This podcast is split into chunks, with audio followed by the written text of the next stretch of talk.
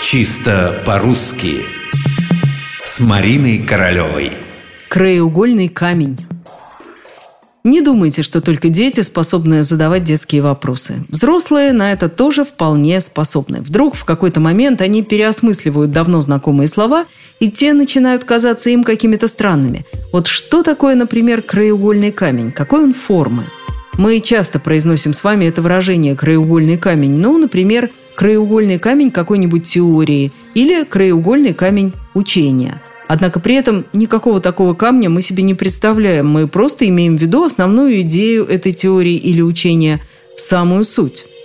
Толковом словаре Ожегова слово «краеугольный» определяется как «книжное». Действительно, в бытовой речи это выражение мы вряд ли станем использовать. А вот в докладе, дипломной работе или диссертации очень вероятно. Само по себе это выражение отнюдь не новое. Его зафиксировал в своем толковом словаре еще Даль и определил как камень, который кладется под угол основы здания.